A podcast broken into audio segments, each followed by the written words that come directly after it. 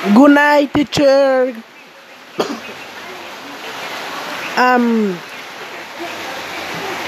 my name is um, Jonathan Alberto Figueroa Ramirez.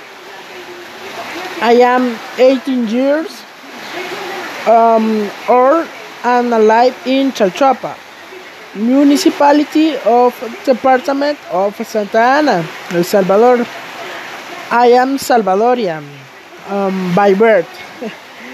I studied systems um, engineering at the Francisco Gavidia University of Santa Ana. I like music. I like soccer. I like I like reading. Two, I like to go on a trip on the sea news place.